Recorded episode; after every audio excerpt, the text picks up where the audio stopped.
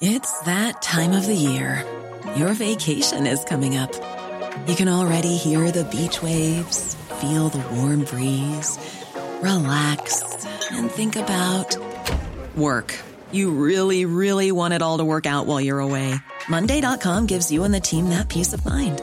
When all work is on one platform and everyone's in sync, things just flow wherever you are. Tap the banner to go to Monday.com.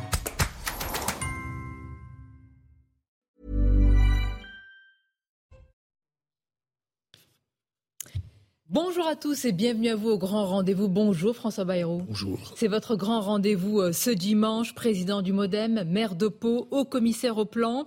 Euh, cette émission se passe au moment où la France est toujours groggy par la monstrueuse attaque d'Annecy. Groggy et en même temps, François Bayrou, la France relève aussi la tête grâce à l'homme euh, au sac à dos, Henri, héros français dont le courage et l'abnégation forcent le respect.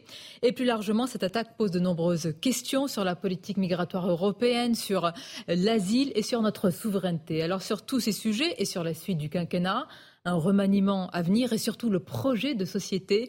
Pour vous interroger, mes camarades, Stéphane Dupont des Échos, bonjour à vous Stéphane. Bonjour. Et Mathieu Boccoté, bonjour Mathieu. Bonjour. François Bayrou, un rassemblement citoyen aura lieu euh, d'ici euh, une heure à Annecy, un moment bien sûr de partage, alors que les victimes sont fort heureusement hors de danger, un moment aussi de reconnaissance vis-à-vis de l'homme au sac à dos, Henri. J'ai suivi mon instinct, j'ai agi comme un Français devrait agir, a dit celui dont on admire le courage et l'abnégation, avec un peu de recul aujourd'hui. Selon vous, qu'a-t-il réveillé en nous, euh, cet homme? Ce garçon euh, a été courageux, a été courageux euh, non pas pour prouver quelque chose, mais pour faire quelque chose. La plupart des gestes que, que vous relayez, que les, que les écrans reprennent, assez souvent dans le moment qu'on vit dans la société, ils sont faits pour montrer, pour prouver quelque chose. Lui, il y est allé simplement parce que quand vous êtes devant des événements comme ça et que vous êtes euh, euh, un homme, euh, il a dit un Français, sans aucun doute, mais un homme de cour. Ce sont, c'est, une attitude humaine. Il a courageusement poursuivi l'auteur de, ce, de cette euh, inimaginable agression. Il l'a courageusement poursuivi, il lui a couru après, on a vu ça. Euh, et ça prouve que, euh, euh, alors que tout le monde dit c'est une société d'où le courage a disparu, on dit ça pour tout le monde, pour les responsables politiques, pour les professionnels, pour les médias, pour, euh, euh, euh, et pour la vie de tous les jours, ben, il a montré que c'était pas vrai. Euh, et il a montré qu'on pouvait encore croire à des choses qui nous dépassent. Alors justement, ce qui C'est- nous dépasse, c'est- il n'a pas hésité à l'afficher, François Bayrou. Il a, il a d'ailleurs aussi affiché je veux dire, le drapeau euh, français qu'il porte fièrement à son bras. Il a mis en avant sa foi euh, catholique. Il fait le tour euh, des, des cathédrales de France. Est-ce que ce parcours-là, ce parcours singulier, est aussi un exemple? Est-ce qu'il a eu raison de le mettre en avant? Je vais vous dire, euh, comme vous savez, c'est pas un secret, Oui. je suis croyant. Euh, euh, et même, comme on dit, entre guillemets, pratiquant. C'est pas ce que ça veut dire grand-chose, mais mettons. Et cependant, j'ai aucune envie de tirer dans le sens de l'adhésion religieuse ce que ce garçon a fait. Et je suis sûr qu'il partagerait cette formulation. Ce que ce garçon a fait. Euh, n'importe quelle euh, euh, fille, garçon, dans les mêmes circonstances, qui aurait en lui ou en elle la même aspiration, l'aurait fait aussi. Ça n'est pas le, geste d'un chrétien, d'un catholique français, c'est le geste de quelqu'un qui est responsable devant, les siens, devant ses frères humains. Et euh, on a vu des. C'est un événement, je ne sais pas si on connaîtra un jour le fin mot de cette, de cette histoire, parce que la folie y joue un rôle, la folie, le, le déséquilibre mental, il joue un rôle très important. Pour l'instant, ce n'est pas euh, avéré. hein. D'abord, euh, Oui, mais alors si c'est pas du déséquilibre mental, c'est quoi? C'est l'objet de, l'enquête. Oui, bon. Pas saisi, mais, il a pas d'antécédent psychiatrique. mais vous avez vu ce, ce, cet homme syrien ayant obtenu l'asile en Suède, venu en France, tout le monde a pensé au départ que c'était une agression connotée d'islamisme. Et puis on s'est aperçu qu'il disait, je ne sais pas si c'est vrai, qu'il disait qu'il était chrétien d'Orient. Vous comprenez que le parquet national euh, antiterroriste n'ait pas été saisi dans cette affaire? Je ne, je ne sais pas. Honnête, j'ai aucune envie de me substituer à la justice et aux enquêteurs. Est-ce que c'est du terrorisme? Je ne sais pas. Peut-être restons encore un moment. est-ce que c'est une bouffée délirante? Je ne sais pas. Mais vous voyez bien, le, tout le monde a essayé de tirer dans euh, euh, un sens euh, d'obsession. D'obsession. Récupération politique, politicienne sur une attaque aussi ignoble? Oui, bah, il y a toujours de la récupération politique. Il faut, il faut laisser ça de côté. Permettez une dernière question peut-être sur Henri. alors, on le sait, vous êtes catholique, il le revendique, faisait son tour des, des cathédrales. Français, fier français qui porte son drapeau formé dans le scoutisme. C'est peut-être pas un détail dans son parcours. C'est-à-dire que on a tous en soi probablement une aspiration au courage, mais le scoutisme et d'autres formations nous y préparent pour le jour où on a besoin véritablement de mettre son courage en jeu. Est-ce que est-ce qu'on pourrait pas dire que sa vie ou tout le moins son parcours, c'est une forme de préparation morale pour, se tenir droit dans de tels événements? Alors si la question est euh, est-ce que le scoutisme est bienvenu dans la formation d'une personnalité c'est pas moi qui vais vous dire le contraire. Non pas que j'ai été scout, je savais même pas que ça existait. je, ne savais pas que ça existait dans mon enfance. Donc, euh, euh, où j'ai grandi, il n'y avait pas ce type d'engagement, mais en ville, il y avait ce type d'engagement, et mes enfants ont été scouts. Euh, et je, je, suis tout à fait euh, acquis à l'idée euh, certain de ce qu'il y a quelque chose d'une de l'édification d'une personnalité, de la construction d'une personnalité dans euh, les activités que, que Baden-Powell a, a, inventées euh, autre, autrefois. Euh, et donc, oui, sans aucun doute, il n'y a pas que ça. Je vous rappelle que nous avons plaidé pour qu'il y ait un service civil obligatoire en France, ou en tout cas un service civil universel en France. C'est difficile à construire, mais c'est à notre avis très important. Ça fait, pour ça fait des, des, années qu'on en parle et il se passe rien. Ah ben, il se passe pas rien. ce que ce, non, pas pas du tout. Poussé, c'est bah, obligatoire, ça ne sera pas. Euh, non, vous voulez dire son universalité est repoussée.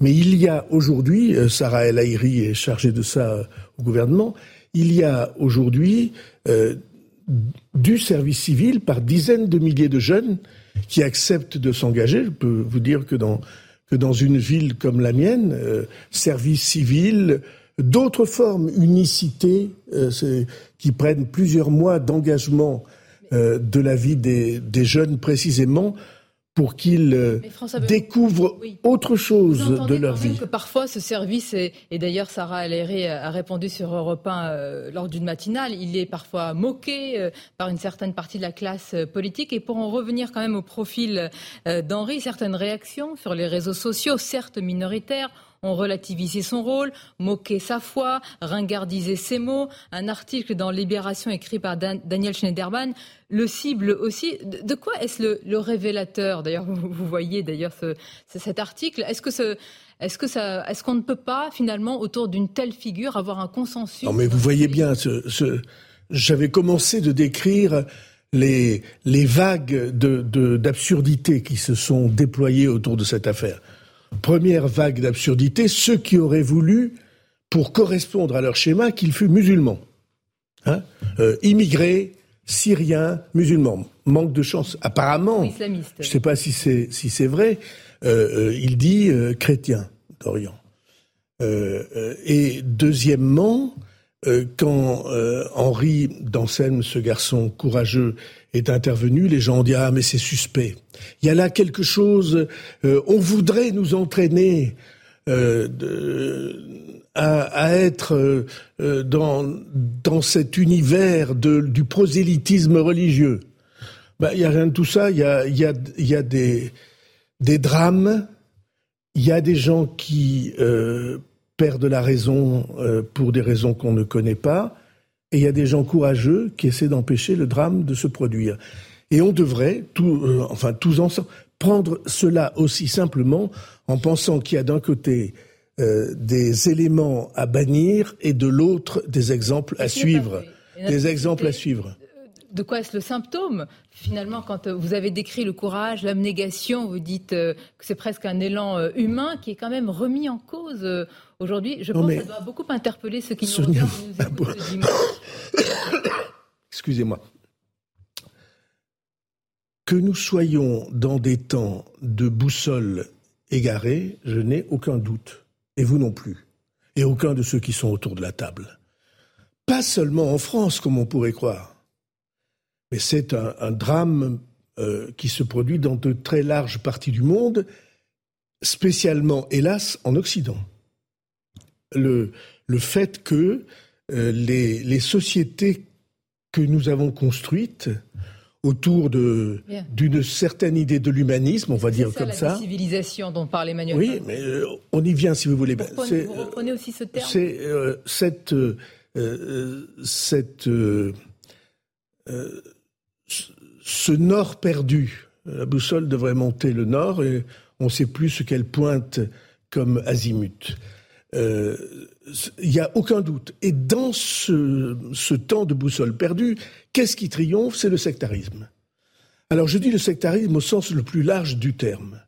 Tous ceux qui, euh, veulent trouver une explication aux dérives du monde dans leur obsession. Obsession religieuse ou anti-religieuse. On vient de citer deux exemples euh, qui vont dans ce sens-là. Obsession anti-scientifique. C'est pour moi, c'est le même genre de dérive. Obsession de, perte de repères et notamment de négation euh, des, des origines, de l'histoire, du patrimoine et de ce que nous sommes comme êtres humains. Toutes ces obsessions-là, ce que vous appelez le wokisme, toutes ces obsessions-là euh, sont exactement du même ordre. C'est euh, un temps dans lequel le, ce qui nous permettait de nous relier les uns aux autres, ce que nous croyions tous ensemble, de plus élémentaire, au-delà des engagements. Mhm. Euh, tout cela est aujourd'hui nié. Et, il est vrai que c'est une décivilisation. Pour ne pas s'aggraver et laisser cours à cette décivilisation, des réactions, le sursaut est-il à venir, notamment sur des sujets aussi importants que la politique migratoire, l'asile, etc. La classe politique française est en effervescence sur ce sujet. Une courte pause et on en parle, François Bayrou. Et avec notre invité ce dimanche, président du Modem, maire de Pau, François Bayrou, après le choc euh, d'Annecy, quel sursaut Nous allons parler dans quelques instants de la politique migratoire, de notre souveraineté, de la politique d'asile. Mais pour le moment, vous êtes revenu sur le mot de décivilisation, François Bayrou. Mais quand il y a un processus de décivilisation, c'est qu'il y a des causes, une accélération. Mmh. Quelles sont justement euh, ces causes selon vous? Alors, j'ai lu beaucoup de commentaires, mais euh, rarement mot aura été aussi bien choisi euh, que ce mot de décivilisation. Qu'est-ce qui veut dire ce mot? Quand on dit décivilisation, ça veut dire d'abord qu'il y a une civilisation ou qu'il y a eu une civilisation. Et cette civilisation, elle, dit des choses extrêmement précises que nous avons construites au travers des siècles, euh, millénaires peut-être.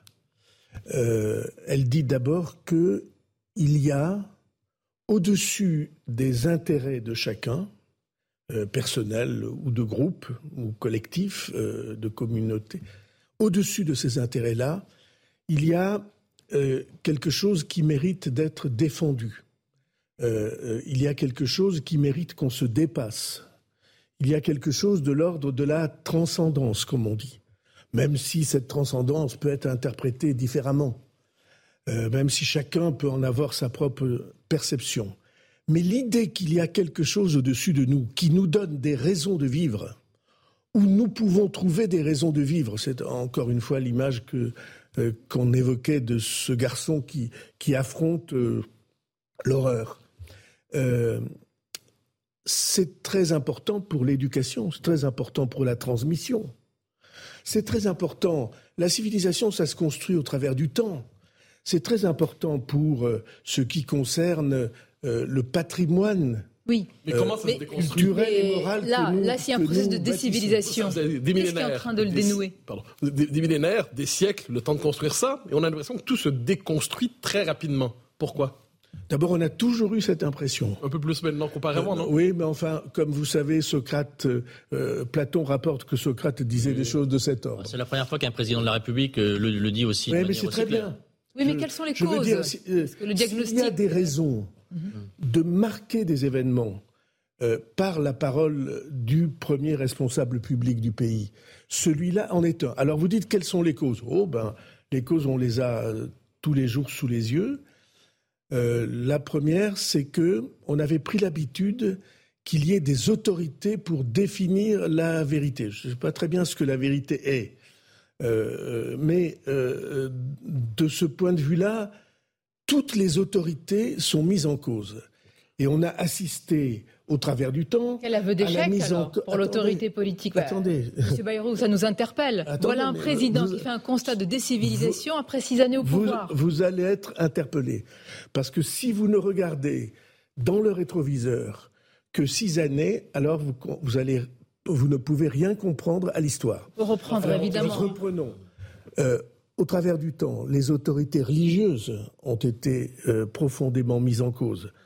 Euh, dans, un, dans, un, dans un pays comme le nôtre, en, en Europe et en France, pendant très longtemps, euh, les régimes politiques se sont construits Là, sur faites la l'autorité chronique d'un religieuse. effondrement. L'autorité religieuse a été mise en cause, l'autorité politique a été mise en cause. Est-ce que vous avez un moment de bascule à l'esprit? Et, et le- les autorités euh, philosophiques ont, ont tout fait, pas seulement pour être mises en cause, mais pour mettre en cause. J'ai fini. non, non. 1958, renaissance de la Laissez-moi, France. laissez-moi finir, parce que c'est- c'est bon. Et au bout du compte, avec le Covid, à quoi a-t-on assisté? La dernière autorité qui était reconnue et respectée par tout le monde, Mais- c'était pas seulement scientifique, c'était médical. Les médecins avaient une espèce de François de- je vais vous ramener quand même à rôle- l'actualité. de rôle à la fois scientifique et moral indiscuté. Et là, nous sommes dans Et un tous les Français un les ont découverts sur, sur vos plateaux en train de se déchirer les uns les autres et ça a fini Bien. avec... Le diagnostic est posé. Effondrement des civilisations, autorités politiques, religieuses, scientifiques, etc. Et euh, plus prosa- je, je reviens à quelque chose de plus prosaïque, Monsieur Bayrou, parce que depuis l'attaque d'Annecy, quand même, là, les remises en cause et les coups de boutoir par rapport à nos mécanismes du droit d'asile sont sérieuses. Est-ce que cet acte, pour vous, est clairement lié à des failles de notre politique migratoire? Alors, qu'il y ait des failles de notre politique migratoire, je n'ai aucun doute. Et qui pourrait le nier? Est-ce que cet événement est lié à des failles de notre politique migratoire? Euh, Franchement, ça demanderait à être prouvé. Et pour moi, c'est très. euh, cet homme-là est en Europe depuis dix ans, pas en France, en Suède. Il a obtenu l'asile en Suède. Il a ses papiers. Euh, il est marié et il a un enfant dans, dans son pays d'accueil.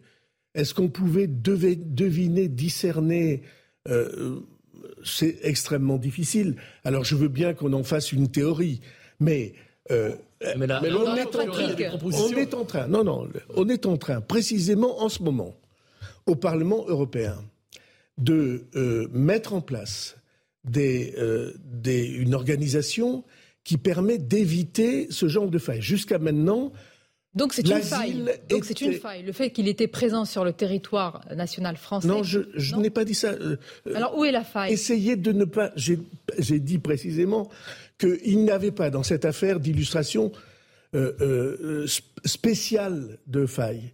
Mais on va aller plus loin. On est en train au Parlement européen de mettre en place une organisation qui va permettre à tous les personnes demandant l'asile d'être repérées sur un seul fichier. C'est-à-dire, euh, jusqu'à maintenant, euh, vous veniez demander l'asile en Italie, après vous demandiez l'asile en Vous France. répondez techniquement. Après, mais il y a non, un je- diagnostic de fond qui se fait en ce moment. La formule qui revient souvent, le droit d'asile dévoyé. Dir- Diriez-vous aussi que le droit d'asile est dévoyé aujourd'hui, que c'est devenu une filière migratoire à part entière? Le droit d'asile est utilisé par un certain nombre de gens qui relèvent pas de l'asile pour avoir des papiers. Hein?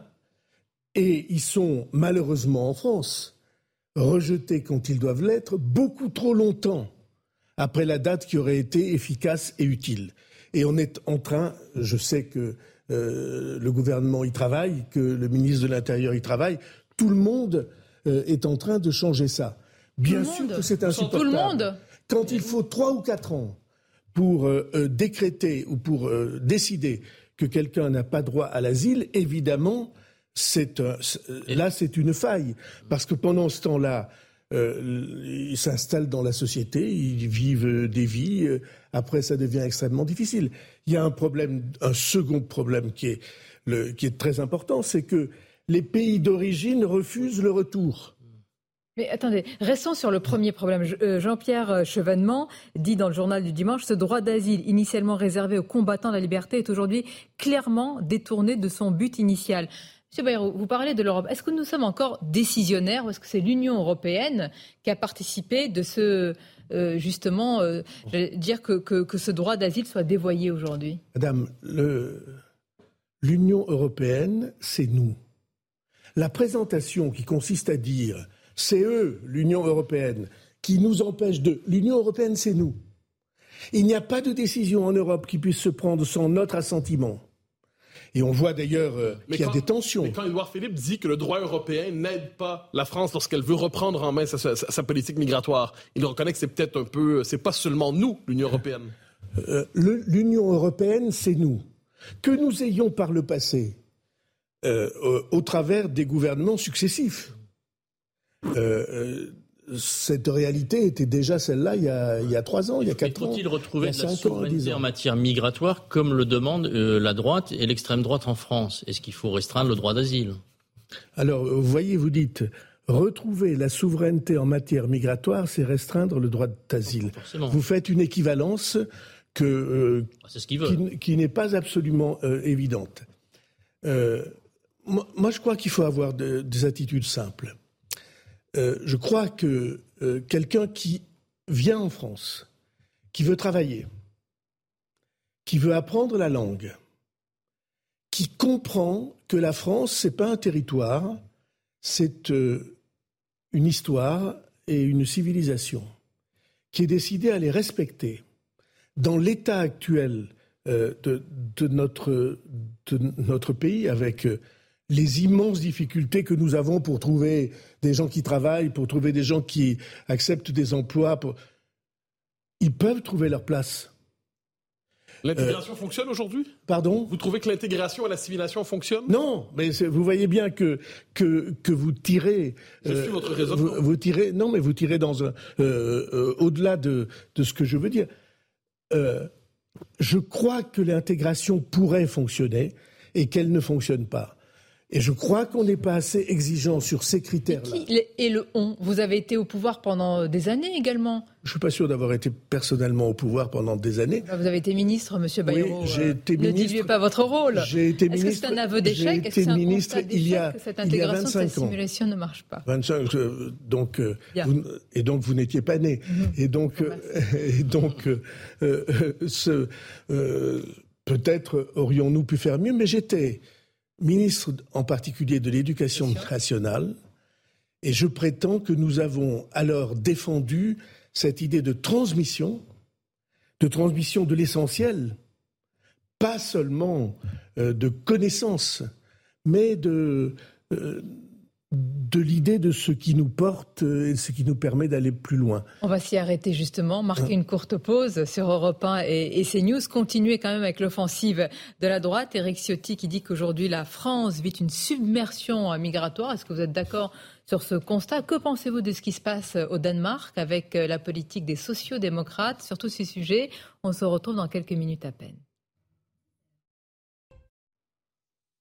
Et la suite de notre euh, émission après l'attaque et le choc euh, d'Annecy, une partie de la classe politique remet en cause la politique migratoire européenne, s'interroge sur notre euh, souveraineté. Les LR, François Bayrou, ont déposé une proposition de loi constitutionnelle avec un volet important sur l'asile. À la une du Parisien ce matin, Eric Ciotti demande solennellement être reçu euh, à l'Élysée. Il veut que euh, tout parte de leur texte, du texte des DLR. Il qualifie euh, la situation de la France avec une subversion migratoire. Subversion migratoire. Vous êtes d'accord sur ce diagnostic? Parmi les symptômes qui, qui, nous font conclure que la situation du pays n'est pas formidable, il y a celui-là. Mais, mais le vous voyez, on va, on va, on va s'arrêter une seconde. Le Brexit, a été décidé, la sortie euh, euh, de la Grande-Bretagne de l'Union européenne a été décidée à partir de cet argument-là. Vous vous souvenez euh, du, du, du, slogan de Boris Johnson qui était reprendre le contrôle. il y avait à l'époque 300 000 immigrés qui rentraient par an en Angleterre. Ils sont sortis. Ils ont dit on va nous-mêmes désormais être souverains. Vous savez combien il y a eu d'immigrés qui sont rentrés en Angleterre cette année?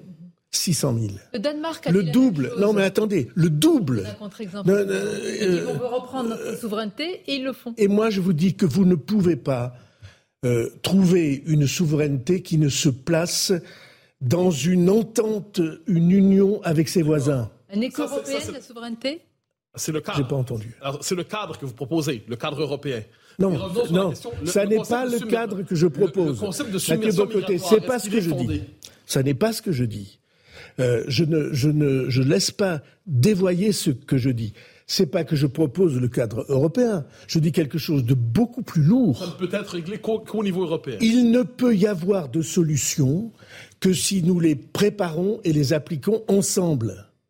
Parce que sans ça, un pays qui a des frontières de, de milliers de kilomètres comme la France, euh, sur euh, euh, combien de continents Sur quasiment tous les continents. Ce que propose la droite, pour vous, c'est un Frexit. L'expression a été utilisée par certains responsables de la majorité. Chacun a le droit, si ce n'est le devoir, de contribuer à la réflexion générale. Ils le font, et pour moi, je ne m'en offusque pas. Je ne trouve pas qu'il y ait quelque chose de, de, de, de grave, de gênant de ce point de vue-là. le, le président des Républicains demande à être reçu par le président de la République pour discuter, c'est légitime. Mais sortir des traités européens, c'est ce qu'ils proposent avec leur proposition de loi constitutionnelle. Mais vous savez bien que ça ne se fera pas. Donc euh, euh, ça ne se fera pas parce que sans ça, les autres vont sortir des traités européens à notre détriment. Quand, euh, quand vous êtes dans une famille, dire je veux sortir, non, c'est pas de la démagogie, c'est chacun et c'est, ce sont de grands partis politiques, hein, les républicains, les socialistes, qui essaient difficilement de trouver un, chemin. Euh, ce sont des grands partis de la République. Moi, je suis pour le pluralisme et je suis pour que chacun ait sa voix et sa place reconnue.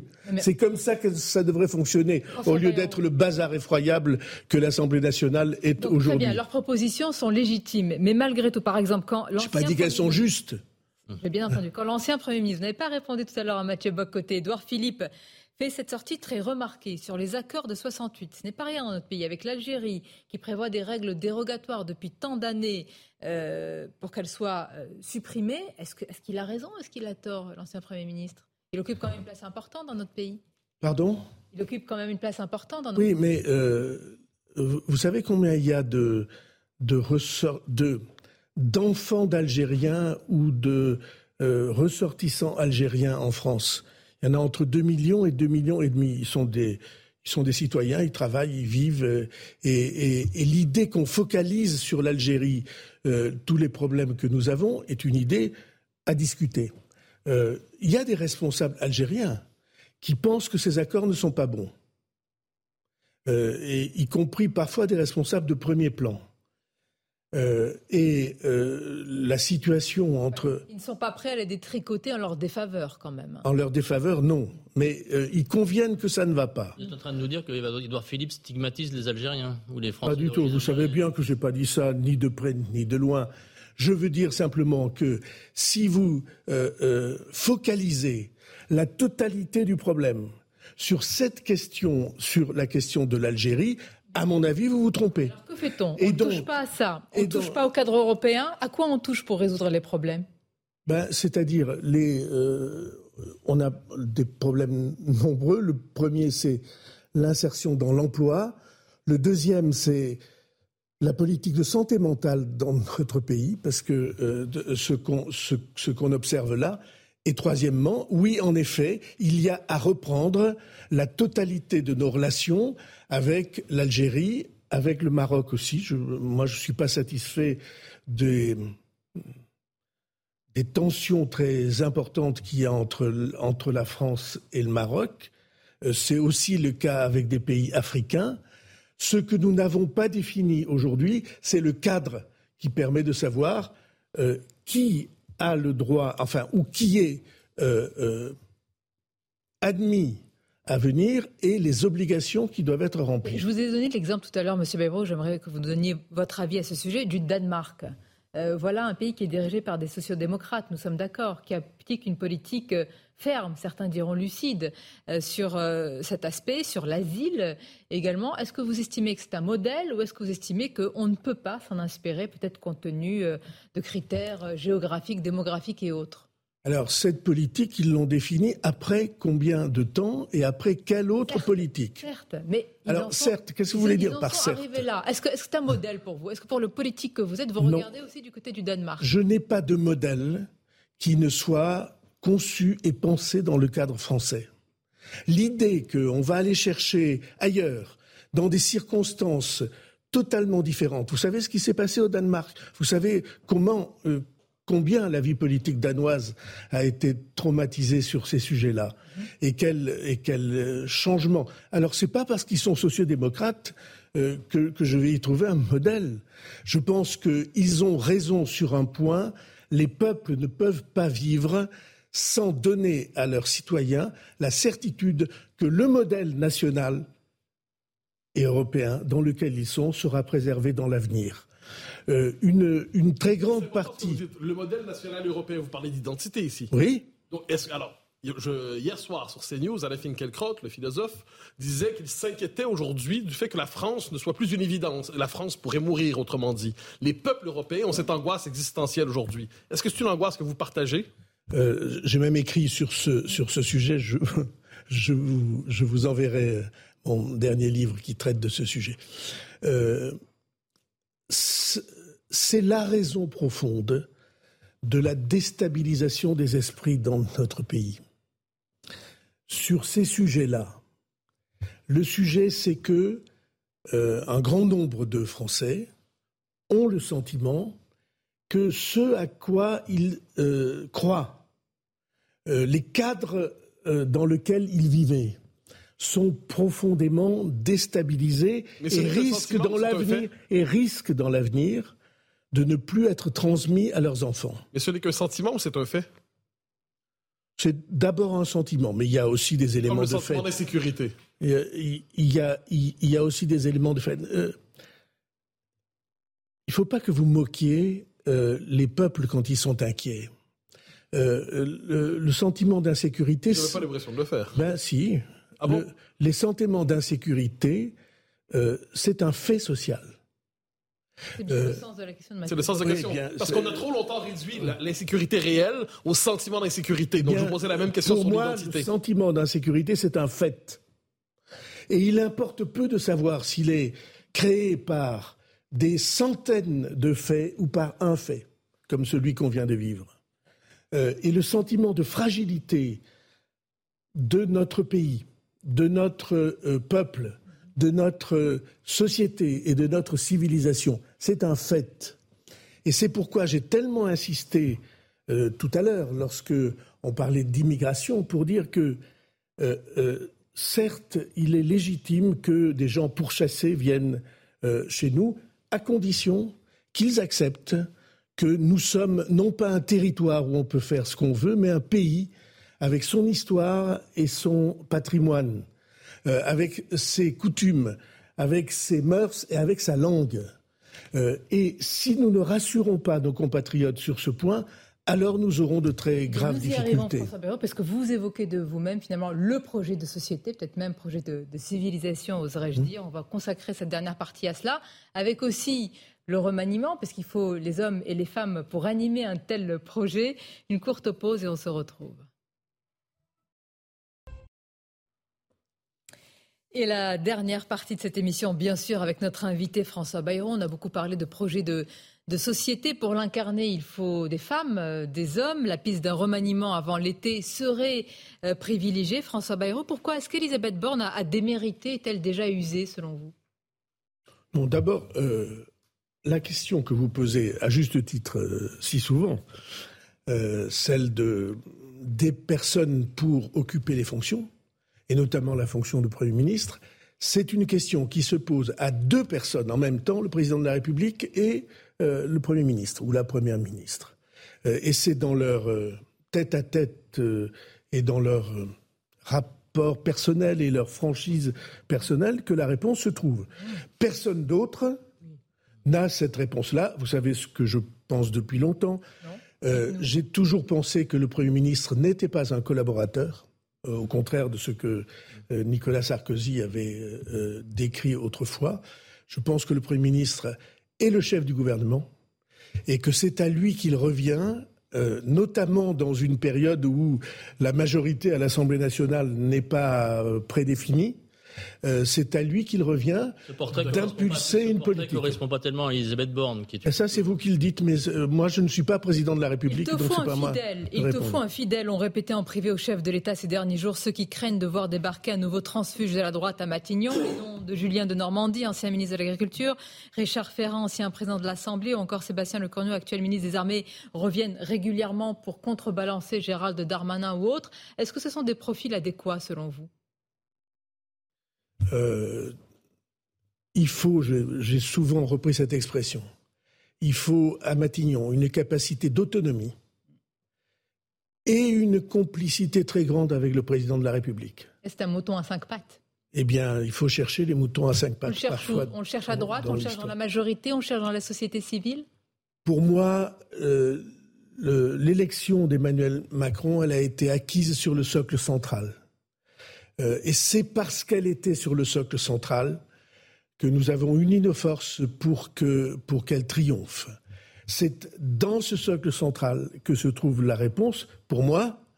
Euh, euh, et après, dans le socle central. Selon, selon vous, il faut un nouveau Premier ministre? C'est nécessaire aujourd'hui, un an après les législatives? De inviter le président de la République et poser lui la question. Vous êtes un homme politique, vous êtes un responsable politique, est-ce que j'en sais euh, Vous avez un avis sur la question. Est-ce que, est que Mme Borne a été finalement trop abîmée par la crise des retraites pour pouvoir Non, je, je, je, pense que le profil qui avait été nommé à Matignon par le président de la République euh, euh, c'est lui qui l'a choisi, c'est lui qui l'a voulu, et c'est entre elle et lui que cette question doit se poser. on va pas... Hein, quand on sait que c'était d'abord euh, Madame Catherine Vautrin qui était vraiment jusqu'au dernier moment à cette place-là. Mais allons sur le mot choisi. Par contre, vous avez l'oreille du président. Et est-il vrai, François Bayrou, que vous avez menacé de quitter la majorité si les anciens les républicains, Gérald Darmanin ou Sébastien Lecornu, étaient ah, nommés Premier ministre? Je n'ai pas fait tout ça pour me retrouver avec des copies de Nicolas Sarkozy à Matignon, auriez-vous Oui, ça, euh, euh, euh, comme vous savez, la manière dont les journaux sont écrits, vous ne devriez pas attacher Sérieusement? tant, de, tant de sérieux à leurs affirmations. Non, je, je, je n'endosse que ce que j'ai moi-même dit et moi-même signé. Et donc, et donc non, je dis, je viens de vous dire clairement les choses.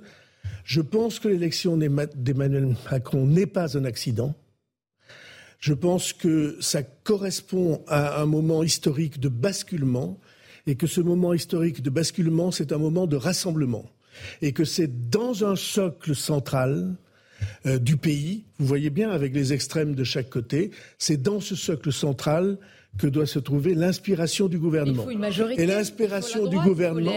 Vous n'allez pas la faire en Il faut une majorité euh, euh, suffisamment large pour dépasser le seuil. Donc vous venez de me répondre. Et donc ça... comme Gérald Darmanin pourrait déséquilibrer cette majorité. Je n'ai nullement répondu ça. Il n'appartient pas au, socle, entendez bien, pardon? Il n'appartient pas au socle central, selon vous? Je vous demande de, vous reporter à, euh, à, ce qui s'est passé euh, en, en, 2017. Ce qui s'est passé en 2017, on est sorti de l'affrontement droite contre gauche, euh, qui était délétère pour le pays, destructeur pour le pays. Et on est passé à une vision complètement différente que le président de la République a appelé du dépassement, que j'appelle pour moi central euh, depuis longtemps, cette vision-là, elle permet de proposer au pays euh, une, une orientation et un projet qui dépasse les affrontements. Elle est encore valable aujourd'hui? Elle est absolument Beaucoup valable. disent que non le clivage est revenu de droite gauche non et que le déplacement n'a été qu'une illusion. Non seulement, oui, il y, a, il y, a, des gens qui ont intérêt à dire ça, mais si on les suivait, on aurait de graves accidents. Parce que je, Quels accidents? parce, de, de, on, reviendrait à l'impuissance dans laquelle on s'est trouvé pendant des décennies.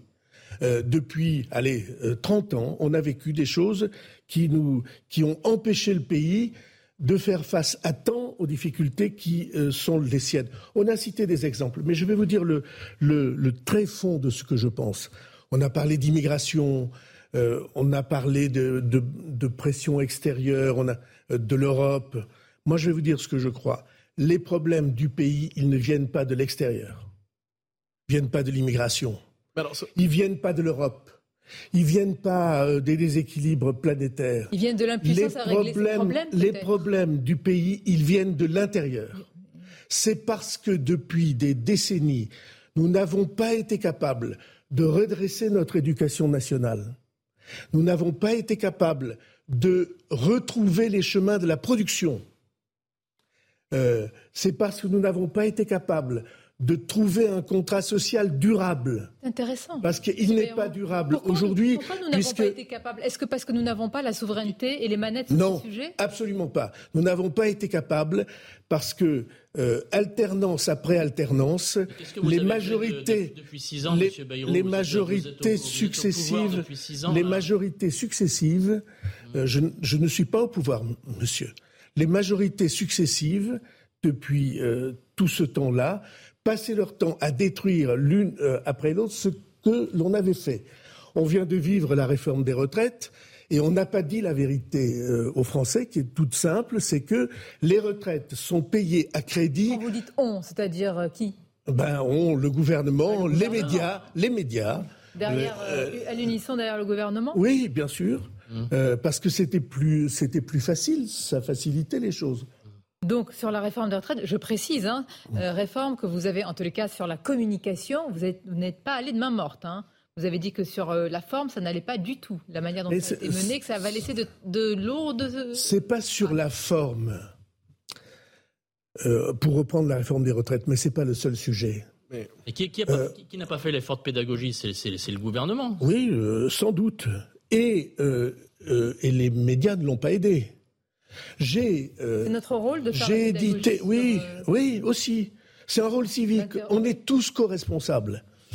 Euh, J'ai édité euh, au commissariat au plan une analyse chiffrée et précise, indiquant ce que savaient un tout petit nombre de responsables. Nous l'avons souvent cité, cette note. Oui, mais euh, et c'est bien, je vous remercie non, non, de vous référer de, aux bons auteurs.